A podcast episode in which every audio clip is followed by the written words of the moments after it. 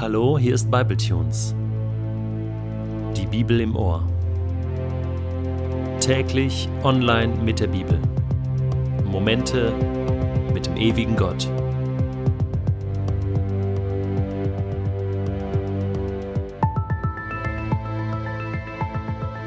Der heutige Bibletune steht in Matthäus 9, die Verse 18 bis 26 und wird gelesen aus der neuen Genfer Übersetzung. Während Jesus noch mit den Jüngern des Johannes redete, kam einer der führenden Männer des Ortes, warf sich vor ihm nieder und rief, Meine Tochter ist eben gestorben, aber komm doch und leg ihr deine Hand auf, dann wird sie wieder leben. Jesus stand auf und folgte ihm, auch seine Jünger kamen mit. Unterwegs drängte sich eine Frau, die seit zwölf Jahren an schweren Blutungen litt, von hinten an Jesus heran und berührte den Saum seines Gewandes. Denn sie sagte sich, wenn ich auch nur sein Gewand berühre, werde ich gesund. Jesus wandte sich um, er sah die Frau an und sagte zu ihr Du brauchst dich nicht zu fürchten, meine Tochter, dein Glaube hat dich gerettet. Von dem Augenblick an war die Frau gesund. Als Jesus schließlich ins Haus jenes führenden Mannes kam und die Flötenspieler und die aufgeregte Menge sah, sagte er Geht hinaus. Das Mädchen ist nicht tot, es schläft nur. Da lachten sie ihn aus. Als die Leute hinausgetrieben waren, ging Jesus in den Raum, in dem das Mädchen lag, und ergriff es bei der Hand. Da stand das Mädchen auf. Die Nachricht von diesem Ereignis verbreitete sich in der ganzen Gegend.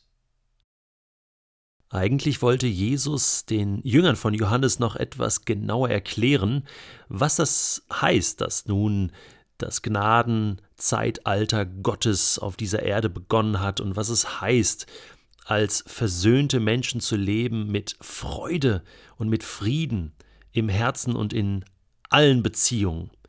Aber er kam nicht mehr dazu, denn er wurde unterbrochen. Der Messias wurde wieder zur Arbeit gerufen. Man sagt, dass der Messias an verschiedenen Taten erkannt werden sollte.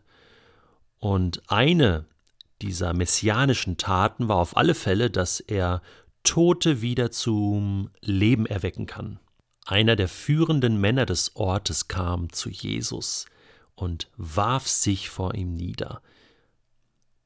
Man ist sich nicht ganz sicher, was für eine Position dieser Mann innehatte, aber die naheliegende Vermutung ist, dass es ein Pharisäer war. Auch wenn man das vergleicht mit den anderen Evangelien, war es vielleicht dieser Mann namens Jairus, dessen Tochter verstorben war.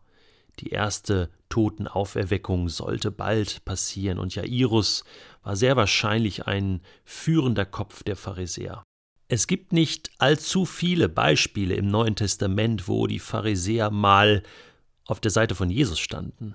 Johannes berichtet in seinem Evangelium von Nikodemus, einen führenden Schriftgelehrten, der mal nachts zu Jesus kommt und ihm ein paar Fragen stellt. Und hier haben wir auch jemanden, der sich vor Jesus niederwirft und damit deutlich macht, hey du, du bist der Sohn Gottes, du bist der Messias. Und nur du kannst mir helfen, nur du kannst meiner Tochter helfen.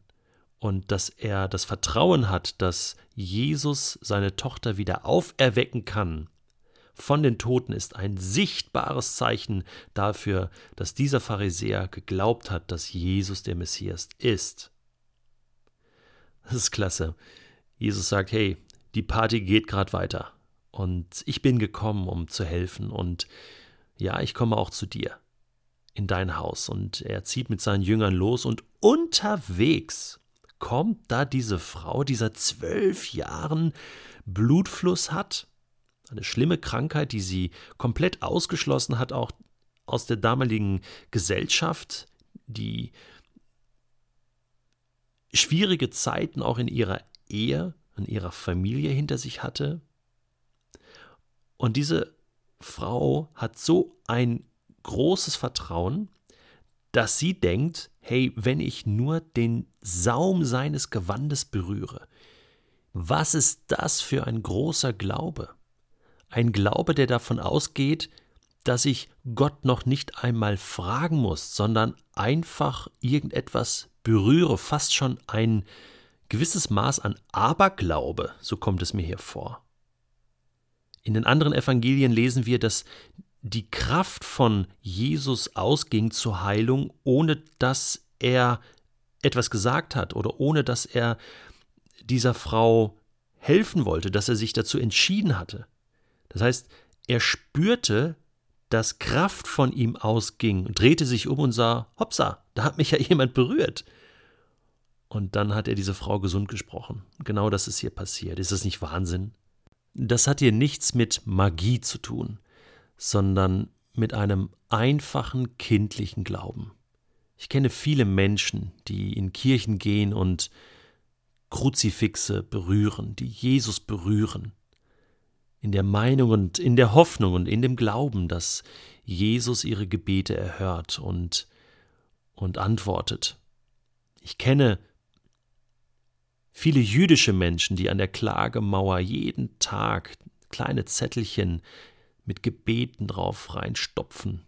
Und das ist nicht nur Symbolik, sondern die meinen das voll ernst. Und ich glaube, Gott wird darauf antworten. Gott hört diese Bitten und Gebete. Ich kenne Geschichten, zum Beispiel von einem, der Bibelseiten gegessen hat in dem Glauben, dass ihn das gesund machen würde, weil es heißt im Alten Testament, dein Wort, Gott, ist meine Medizin und macht mich gesund.